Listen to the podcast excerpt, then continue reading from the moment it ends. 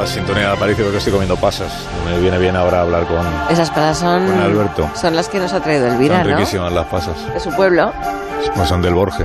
Ah, Y qué además me ha dicho Son Elvira Roca, enormes. dice las, las pasas, aparte de que están muy ricas, son muy buenas para la memoria y para Sí. las arrugas. Y lo de las arrugas lo ha subrayado, como diciendo tómate toda la caja.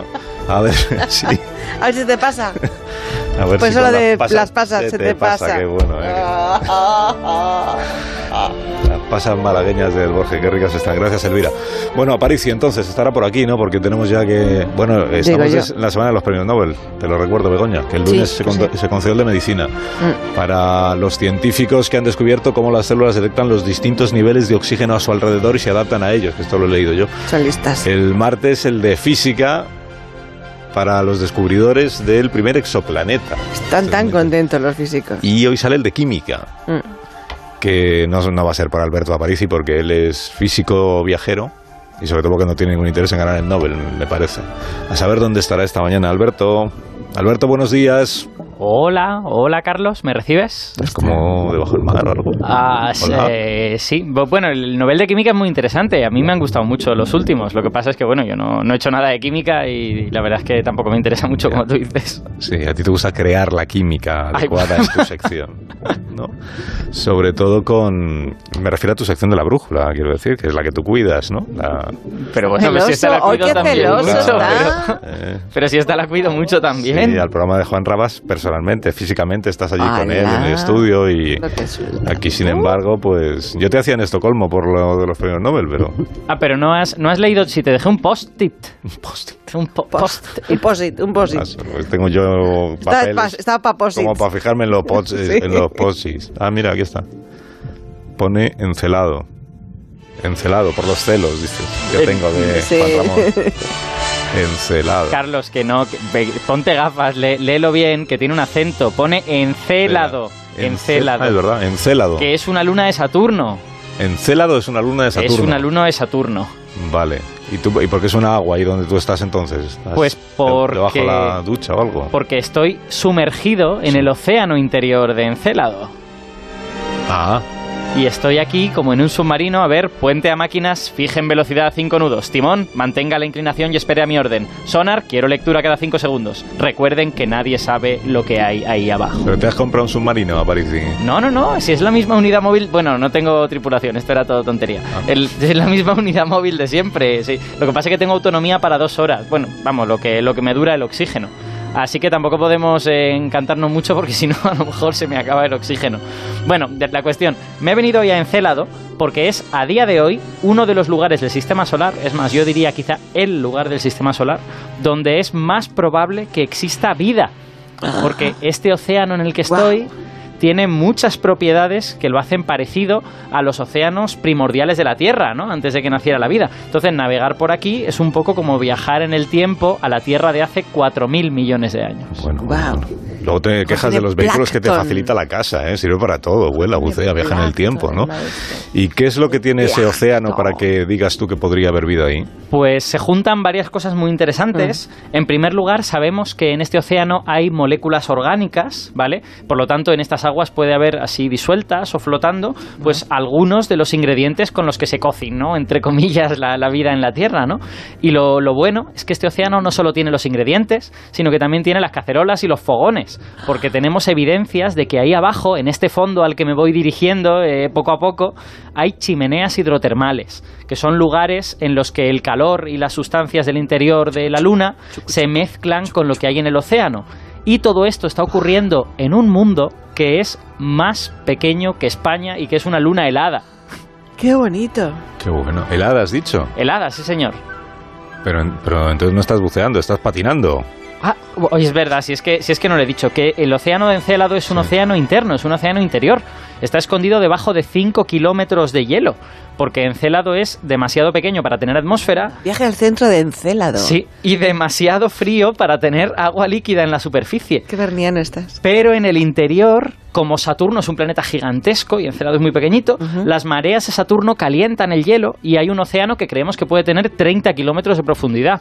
En comparación, el de la Tierra tiene 5 y pico. O sea que esto es un señor océano. Que yo no quiero nunca poner en duda, sabes, las cosas que tú nos cuentas, Alberto, pero si el océano está bajo el hielo, ¿tú cómo sabes todo esto que nos estás contando? Ah, Porque te estarás basando en alguna evidencia científica, ¿no? No en tus Uf, intuiciones. o- Silencio raro. eh, bueno, lo, lo, es que lo, ha dicho hay 5 kilómetros de hielo de encima del, del océano. A ver, es que lo maravilloso de Encélado es que aparte de que hay gente que tiene unidades móviles como la mía, es que este océano está escondido bajo el hielo, pero por el polo sur de la Luna brotan brota a la superficie del océano en forma de géiseres. Hay Ah, decenas y decenas de kilómetros de géiseres. Qué bonito. Esto empieza a parecerse a una novela de Julio Verne. Sí, ¿eh? ya lo ha dicho, ya lo ha dicho Begoña, es. Submarinos, hielo, volcanes. Es que, géiseres. es que Encélado es un lugar de ciencia ficción, en serio, es maravilloso. El, el polo sur de Encélado debéis imaginarlo como que el hielo tiene brechas, tiene fracturas, y de esas brechas, pues básicamente el océano se escapa al espacio exterior, ¿no? Y lo bueno es que durante 13 años, entre el año 2004 y 2017, tuvimos en Encélado a la sonda Cassini. Entonces, la sonda Cassini lo único que tenía que hacer era pasar por debajo del polo sur y recoger este maná que sale del interior del océano. Qué interesante es todo lo que cuenta Parisi algunos días. algunos Lo de días. es súper bonito, sí. Oye, pero entonces, cuando, el- cuando sale eso, mm, el agua esa sale por los géiseres, Sí. eso eh, luego se congelará, ¿no? Claro, claro. Entonces, si había algo vivo ahí, pues Sí, efectivamente, bueno, de hecho la Cassini no tiene palma, por decirlo en términos. O se preserva. la, o la se Cassini, mantiene. la Cassini no tiene ninguna capacidad para detectar seres vivos, aunque hubiera ahí bacterias, la Cassini no lo vería. Pero es que el, el problema mayor no es ese. El problema mayor es la, la Cassini está en órbita, sobrevuela Encélado a gran velocidad y cómo cazas esa especie de granitos de hielo que están flotando por el espacio. Pues la única manera es abrir un compartimento Sí. y dejar que choquen contra la pared, así que se rompen. ¿Vale? Esto tiene un lado positivo porque te permite romper estos granitos de hielo y ver las moléculas que hay ahí dentro, Sí. pero tiene un lado negativo, que es que lo que ves no son las sustancias del océano en su estado natural, sino trocitos. Las ves partidas en un montón de trozos. Así que por ahora el estudio de este océano, como no podemos ir allí y sacar un tubito y coger el agua, pues es como coger las piezas y tratar de recomponer el puzzle de lo que hay en el interior del océano. ¿no? Ya. ¿Y por qué no sacas uno de esos tubitos? ¿Por Eh, alguna, por- ¿Tienes escotilla en el submarino? Es que llevo como media hora intentando abrirla y no sé muy bien cómo hacerlo. Si Es que podrías coger un poquito de agua de encélado y Eh, nos enterábamos de qué es lo que tiene. estoy mirando el manual de instrucciones. Si te esperas unos minutos, a lo mejor lo consigo. De verdad. Si te, si te escuchara Julio Verne, se avergonzaría de ti. Albert. Es que nunca había hecho una inmersión con la unidad ¿Y móvil. por qué no llamas a uno de esos científicos simpáticos que tú conoces? Que nos pueda decir la, de- la verdad de este asunto. Si de verdad podemos encontrar vida en Encélado. Bueno, pues mientras miro la- el manual de instrucciones del tutorial de la unidad móvil, eh, menos mal que dejé de guardia en la emisora de Valencia a Juli Peretó, que es bioquímico y es codirector del Instituto de Biología Integrativa de Sistemas. Ya, pero es simpático. Es, es Ah, simpático bueno, vale. y sobre todo sabe mucho. Es un instituto del CSIC y de la Universidad de Que Valencia. están de fiesta hoy encima y está trabajando Es aquí con nosotros. Es Se le hemos, le sacado de casa. Muy fuerte. Es verdad. Espera que Esto voy entrega, voy a- pasión. Voy a ver si me escucha. Eh, Juli Peretó, buenos días. Hola, ¿qué tal? Buen día. Buenos días y bienvenido. Feliz día de la Comunidad Valenciana. eh. Gracias. 9 de octubre. Oye, nos, nos ha dicho Alberto que en Encélado hay eh, algunos de los ingredientes necesarios para la vida. ¿Qué, qué ingredientes son esos? Porque Alberto siempre da la información eh, a la mitad, siempre se queda sin contar lo más importante. Bueno, Alberto, Alberto me conoce y sabe que como buen biólogo soy muy escéptico eh, por este tipo de, de cosas. La verdad es que no lo sabemos, porque como ha explicado muy bien Alberto, lo que estamos viendo son moléculas relativamente simples y pequeñas de las que emergen en estos eh, volcanes, eh, que, que hay en el polo sur de, de Encélado. Entonces, mm, no, no podemos eh, saber a ciencia cierta todavía qué, qué es lo que tiene qué es lo que tienen las aguas subterráneas de, de esta luna de Saturno. Eh, los científicos que están analizando estos datos de, de la Cassini, que, Mm. bueno, entre paréntesis diré que mm, yo, a mí me fascina ¿no? la capacidad tecnológica de poder llevar eh, una sonda, un- un instru- unos instrumentos de análisis sofisticadísimos a esas distancias y que nos reporten estos, estos datos. Pues, eh, como digo, los científicos que están durante años analizando estos datos nos están dando la información digamos mínima, ¿no? Porque realmente no, no podemos saber mm, más allá de lo que de lo que nos de lo que se puede analizar en estos granitos de hielo. Entonces es verdad que hay unos ingredientes que podrían ser eh, o se podrían relacionar con la vida, pero yo voy a utilizar una metáfora. Imaginemos que estemos encontrando en un sitio arena, cal y agua, que es lo que se necesita para hacer mortero de cal mm. que es un ingrediente que se ha utilizado tradicionalmente en la construcción. Y podríamos decir, bueno, pues si seguimos eh, excavando encontraremos la Catedral de Burgos, porque esto se utilizó para... Pues es un poco igual, ¿eh? O sea, yo con todos los respetos para mis amigos y colegas astrónomos y físicos, eh, yo creo que muchas veces se va un poco demasiado deprisa en las extrapolaciones. No cabe ninguna duda que Encélado es un cuerpo del sistema solar fascinante, que tiene una química que probablemente nos, nos dé lecciones de lo que estaba pasando en la Tierra hace 4.500 millones de años, como otros. Otra luna de, de, Saturno hace mucho tiempo que se está estudiando también por lo mismo, que es mm. Titán.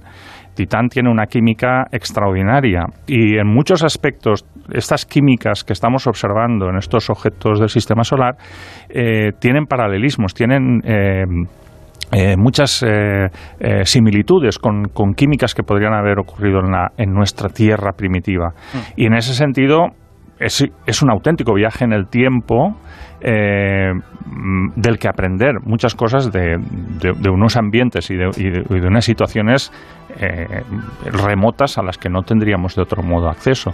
Yo, sabía, yo sabía que necesitábamos aquí la visión de un biólogo, porque aquí solemos tener la visión de muchos físicos y yo... Ah. Son muy fantasiosos. interacciono con vosotros, sé que los biólogos tenéis una, una visión como mucho más eh, matizada de todas estas cosas y me alegro de que lo estés diciendo, la verdad.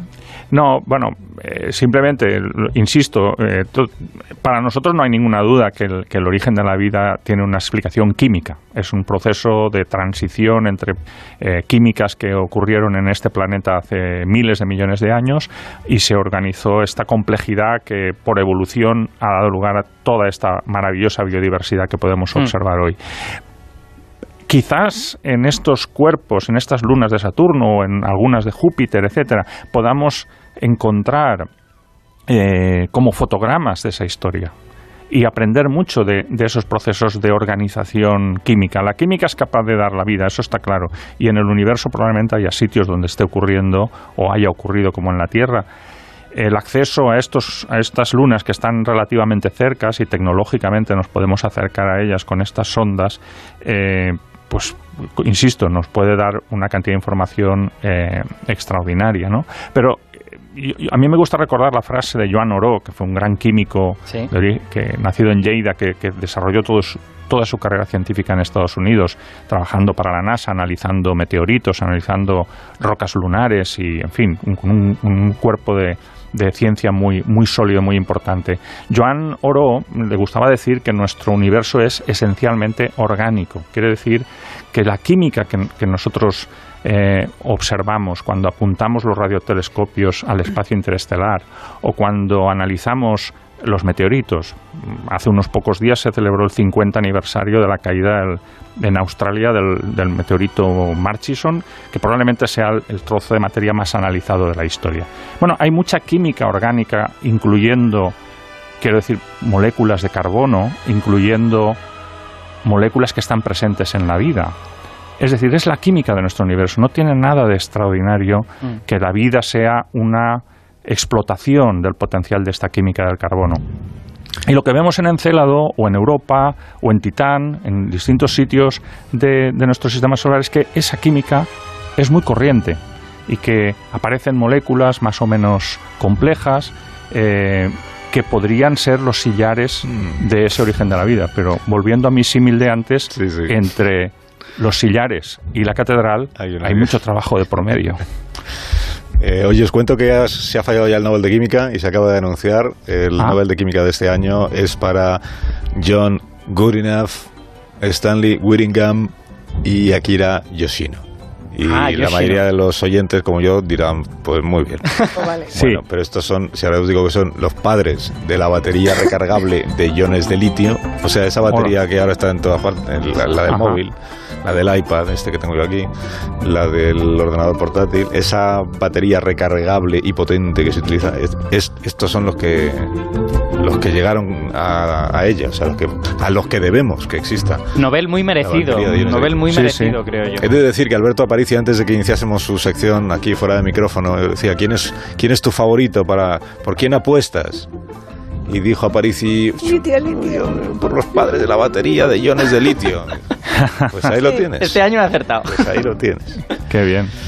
Julie, muchas gracias por habernos acompañado en nuestra emisora de Hombre, Valencia. a vosotros por, por la amabilidad, por invitarme. Muchas gracias. Chao. Hasta cuando tú quieras. Bueno, Aparici. Gracias. Qué bonito tema de hoy, te ¿eh? vuelves, Qué ¿no? bonito. Te ha gustado Me ha encantado. Es que Encelado es un mundo maravilloso y encima, o sea, la visión astrofísica tiene la visión química y es, Es fantástico. reúne un montón de condiciones interesantísimas, vamos. Bueno, ¿cómo vas de batería? Bien, ¿no? De bate- mi batería es de ion litio, entonces voy muy bien, voy a poder salir de aquí sí, antes de asfixiarme. Hasta la próxima semana, Alberto. Hasta luego. Adiós, vamos llegando, vamos saliendo, sí. Vamos saliendo de Encélado y vamos llegando a las noticias de las 12 del mediodía. Y usted dirá, pero, ¿y- pero ¿y en Canarias qué hora va a ser? Pues qué hora va a ser, pues las 11 de la mañana. ¿Vendrías tú Siempre solo? una hora menos.